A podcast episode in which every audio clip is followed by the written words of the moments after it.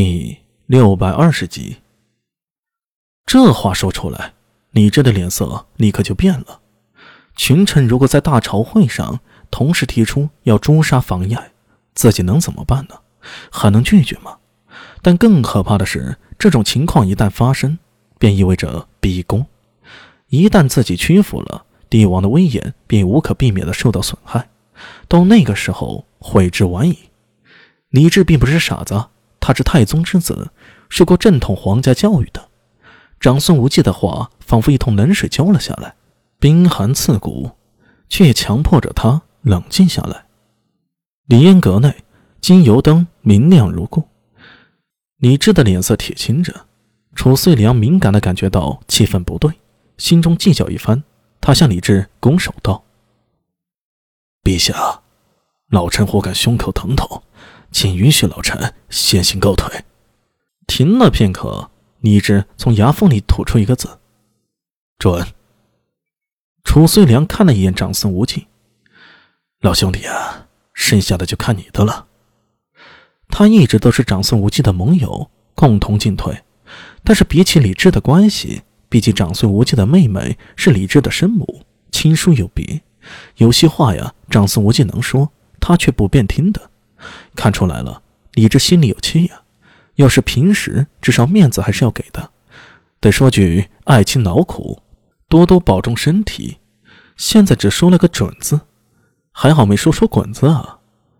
等楚遂良退下，长孙无忌看到左右那些小太监和宫女，哼了一声：“哼，你们也退下吧，我跟陛下单独说几句。”“呃，陛下这……”掌灯太监一脸为难，退下吧。李治一挥衣袖，这些太监宫女如蒙大赦，赶紧推了出去，将李烟阁的阁门给带上了。现在阁内就剩李治与长孙无忌两人，有些话呀，说起来方便许多。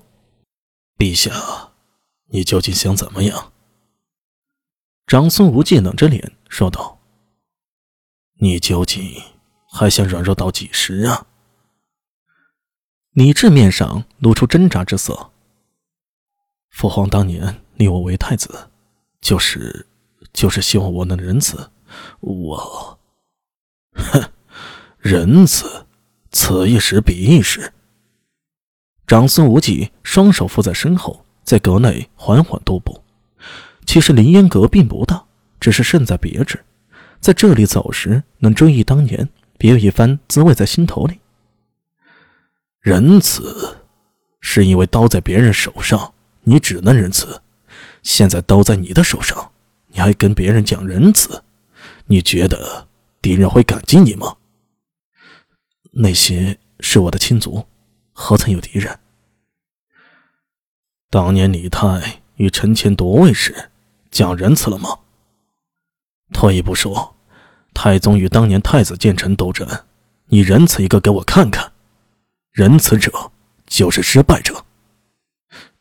舅舅，李治被他一番话呀说得头晕眼花，但根本无力反驳。他心里清楚，从某种意义上来说，长孙无忌说的是对的。纵然房遗爱无辜，那李渊景呢？还有李克呢？他们真的没有别样的心思吗？至于房遗爱是否无辜？重要吗？他只不过是一件道具，一件长孙无忌借机铲除对李治有威胁人的工具。当然，这同样对长孙无忌有利。我不怕跟你说，就是因为你是我的外甥，你是我亲妹子的儿子，你身体里也流着我长孙家的血，我才这样容你，才苦心指点你。但凡坐在这个位置上的不是你。我大可以在朝会上发难，达成我想要的目的，甚至可以将网撒得更远，网罗更多政见不合之地。甚至，你知道吗？我现在已经派人去拿名单上的人了。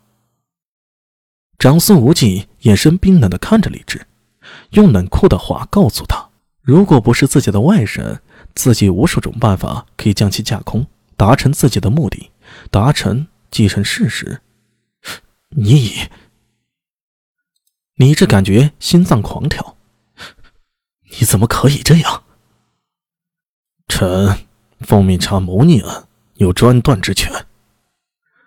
长孙无忌平静的说道：“我若是陛下，此时应该看一看名单都有谁。”说话的同时，他那双浑浊的老眼一瞬不移的盯着李治，那眼里冷冷清清，不带一丝情感。铁甲碰撞的声响由远及近，徐万彻仰着脖子，一碗酒灌下肚子。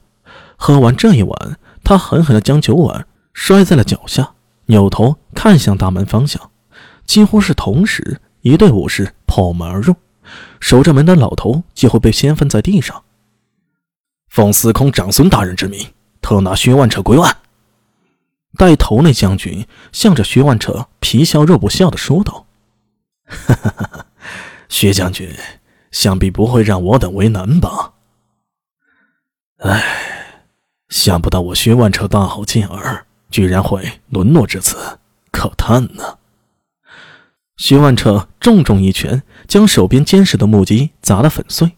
这动作吓了那金武卫一跳。